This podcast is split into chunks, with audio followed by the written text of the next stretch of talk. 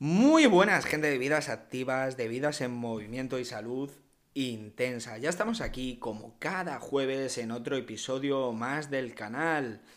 Y antes de nada, recordaros mi contacto a través de Instagram por si queréis hablar conmigo o consultar mis publicaciones. Es todo en minúscula salud barra baja intensa.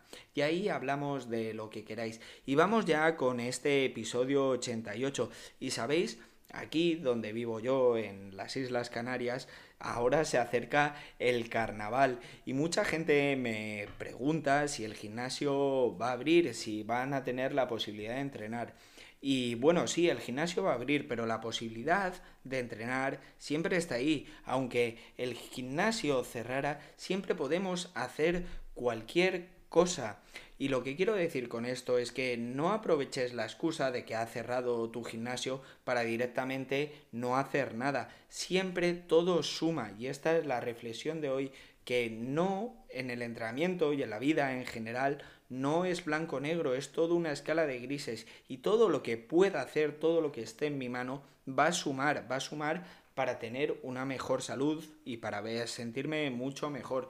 Y una vez dicho esto, vamos a exponer el tema de hoy, que es que vamos a hablar de los factores o los factores que más influyen en la ganancia de masa muscular, en la hipertrofia. Y dicho esto, puestas las cartas sobre la mesa, empezamos. Bueno, en este episodio tenemos que entender que más masa muscular es igual a mejor y estamos hablando de a nivel general, no a nivel de competición. Y es que la masa muscular, una mayor masa muscular, te va a ayudar a sentirte y a verte mucho mejor y esto es muy importante entenderlo. Por eso hoy vamos a hablar de los factores que más importan a la hora de ganar masa muscular. Porque como ya digo, a nivel de población general no hablamos de competición. Por ejemplo, a un atleta que va a correr una maratón, igual tener un soporte muscular excesivo le puede perjudicar por el peso. Pero a nivel de población en general y bueno, en casi todos los deportes de competición también, tener un soporte muscular amplio te va a dar muchos beneficios porque al final la base del aparato locomotor, aparte de nuestro sistema óseo, de nuestros huesos, son los músculos, son los que nos se, se encargan de nuestro movimiento y tener más masa muscular va a implicar tener un mejor movimiento, ya sea aplicándolo mediante la fuerza o en nuestro día a día, nos va a hacer mucho más funcionales.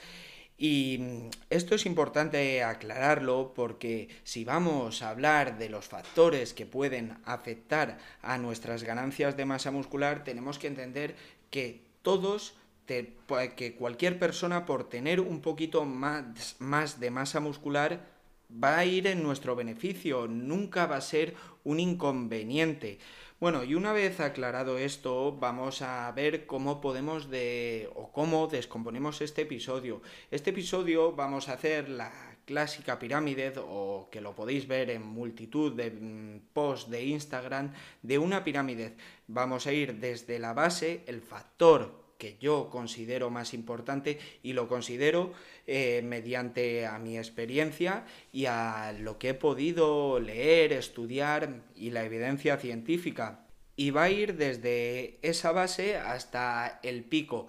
El factor que importa, que si está en el pico también eh, importa, pero que quizás es un poquito menos relevante. Y bueno, vamos a empezar ya con el tema. Y creo que en esto cualquier persona que nos que nos dediquemos al mundo del entrenamiento, al mundo del fitness, de la nutrición, vamos a coincidir. Y es que a la hora de ganar masa muscular, lo más importante es el entrenamiento, pero no un entrenamiento cualquiera, el entrenamiento de la fuerza, que como llevamos viendo en muchos episodios hay de muchos tipos, eh, hay más ajustado a nosotros, menos ajustado a nosotros, que nos generan más adherencia, que nos generan menos, y como ya he recalcado en otros episodios, evidentemente hay un tipo de entrenamiento, una estimulación muscular que es apropiada a nosotros, pero quiero recalcar que cualquier tipo de estimulación muscular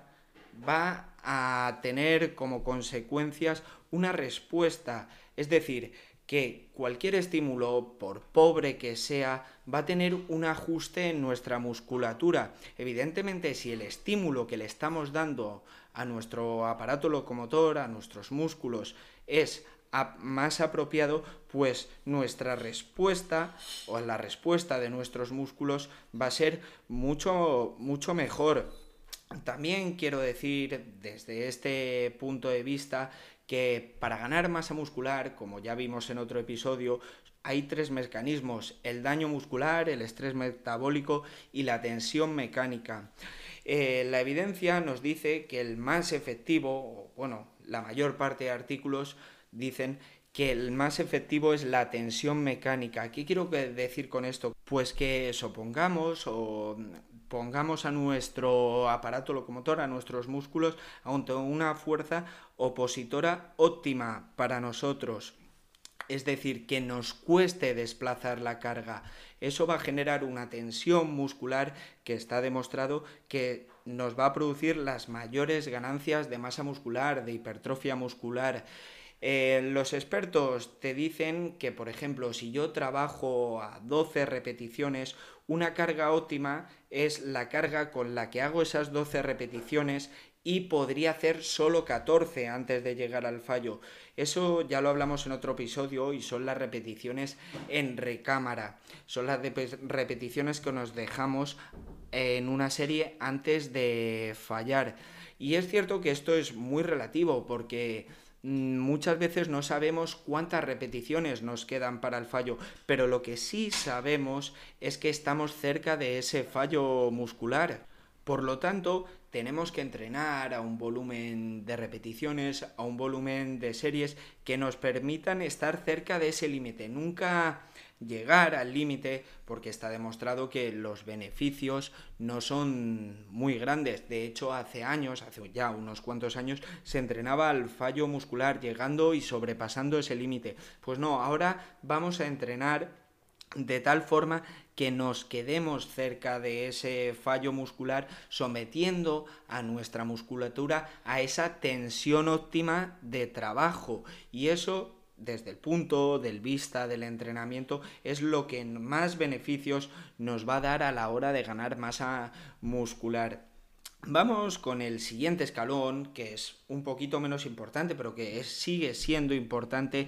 Y ahora vamos con el tema de la alimentación. Esto, esta escala ya puede ser más discutible, igual que la base he dicho que esta va a ser común a prácticamente toda la gente que se dedica al entrenamiento, ya los siguientes puntos pueden ser más discutibles. Yo en el siguiente punto voy a situar el balance energético, las calorías.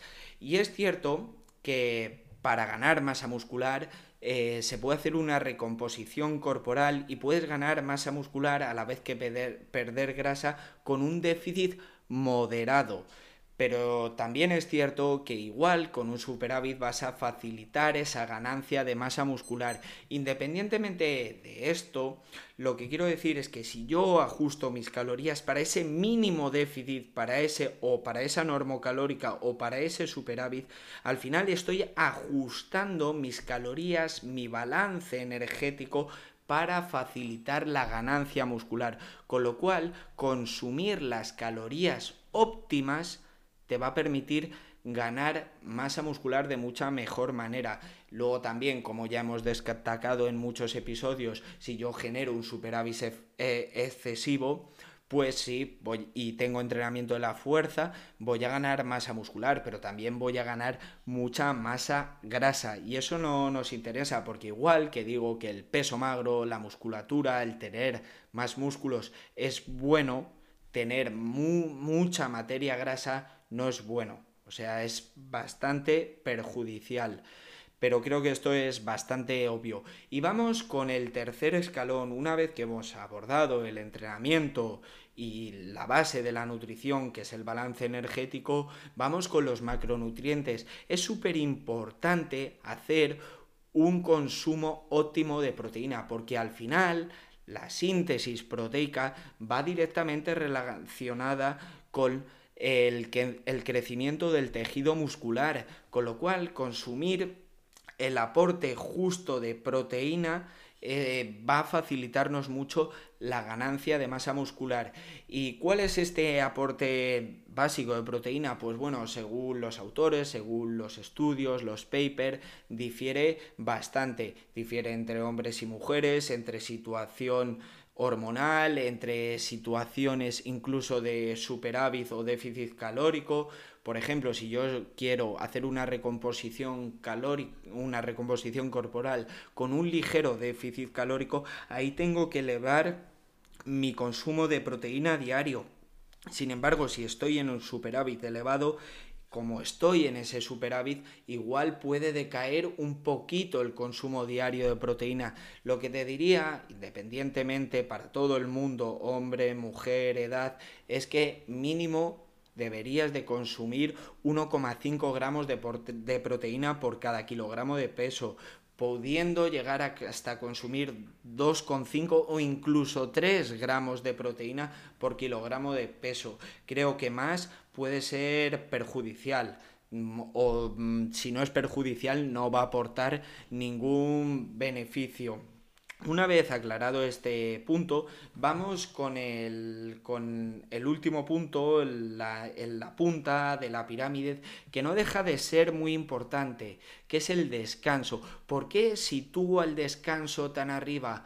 Porque es algo que en nuestra sociedad actual es muy difícil de controlar, por eso lo sitúo tan arriba, porque no podemos centrarnos tanto en el descanso, porque es muy difícil de controlar todos los parámetros del descanso, porque al final nuestro tiempo libre se va a dividir en nuestra actividad social eh, y en nuestros hobbies, como puede ser el entrenamiento. El caso es que ya no solo hablamos de una correcta higiene del sueño, que lo podemos controlar en cierta medida, sino el descanso que pasamos despiertos, el momento que pasamos en reposo. Yo, si entreno una hora al día, trabajo ocho y luego tengo que ir a hacer cualquier recado, al final ese descanso pasivo durante el día que estoy despierto, pues mira, tengo que ajustarme a mi vida y no, y, no, y no puedo remediarlo. Y respecto al sueño, pues sí, hay mecanismos por los que podemos tener una mejor higiene del sueño. Por ejemplo, no exponernos a luces azules antes de dormir, pero aún así, el estrés inevitable que conlleva la vida hace que no podamos controlarlo tanto. Lo que quiero decir con esto es que el descanso es muy importante, pero lo sitúo tan arriba porque influyen muchísimos factores que no podemos controlar. Y bueno, con esto ya he comentado mi pirámide, mis cuatro factores y los he clasificado según su importancia y creo que hay muchos más, pero que para que nos quede claro en este episodio y sea así fácil de asimilar, no, no voy a decir más. Seguramente pues podemos hacer una pirámide mucho más elevada, una pirámide de 7 o 8 pisos, pero esta es la que os propongo yo y cada uno podéis elaborar con vuestra experiencia, con vuestras ideas, la propia. El caso es que sí, se me quedan cosas por decir, pero creo que con esto es suficiente. Y nada, aquí me despido y nos escuchamos todos los jueves. Y antes de despedirme, como siempre, os transmito mi contacto por si queréis hablar conmigo o consultar mis publicaciones. Es todo en minúscula, salud barra baja intensa. Y ahí hablamos de lo que queráis. Y bueno, me despido ya. Y por favor, seguir creciendo, seguir construyendo y a volar.